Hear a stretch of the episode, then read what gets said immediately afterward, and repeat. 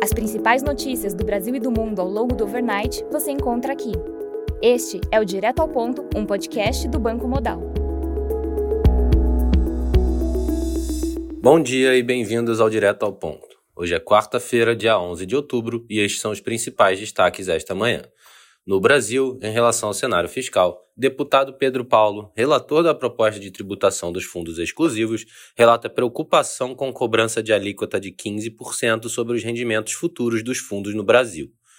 Relator afirma que ganhos com medida de arrecadação podem ter fôlego curto, podendo inviabilizar fundos exclusivos no Brasil. Proposta deve ser votada na próxima terça-feira. Segundo o Globo, relator da reforma tributária vai propor trava para impedir aumento de peso dos impostos.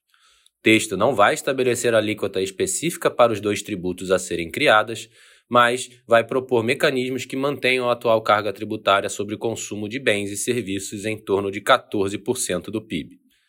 A apresentação do relatório da reforma tributária foi adiado para o dia 24 de outubro, com previsão de que seja votado no Senado entre os dias 7 e 9 de novembro.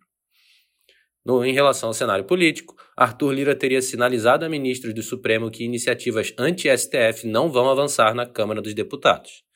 O presidente da Câmara dos Deputados se mostrou contra a implementação de limites às decisões individuais de ministros e mandatos. No cenário de crédito, o Conselho da Previdência vai se reunir hoje para a votação e deve reduzir o teto dos juros do consignado do INSS. No cenário internacional, na Alemanha, o CPI de setembro teve alta de 0,3% na comparação mensal, em linha com o preliminar e o anterior, ambos em 0,3%. Na comparação anual, o CPI registrou alta de 4,5%, em linha com a divulgação preliminar, mas abaixo do anterior, 6,1%.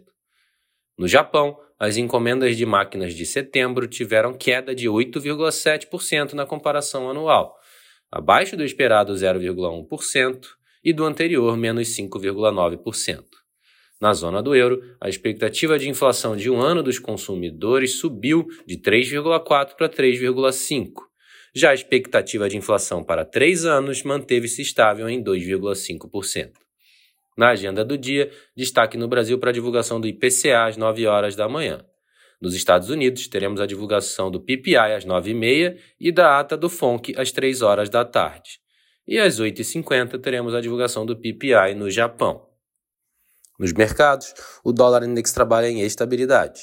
O S&P futuro avança 0,3%, enquanto o DAX futuro sobe 0,1%. No mercado de commodities, o WTI cai 0,6%, enquanto o Brent recua 0,42%. Estas foram as principais notícias do Overnight. Um bom dia a todos e até o nosso próximo podcast direto ao ponto do Banco Modal na sexta-feira.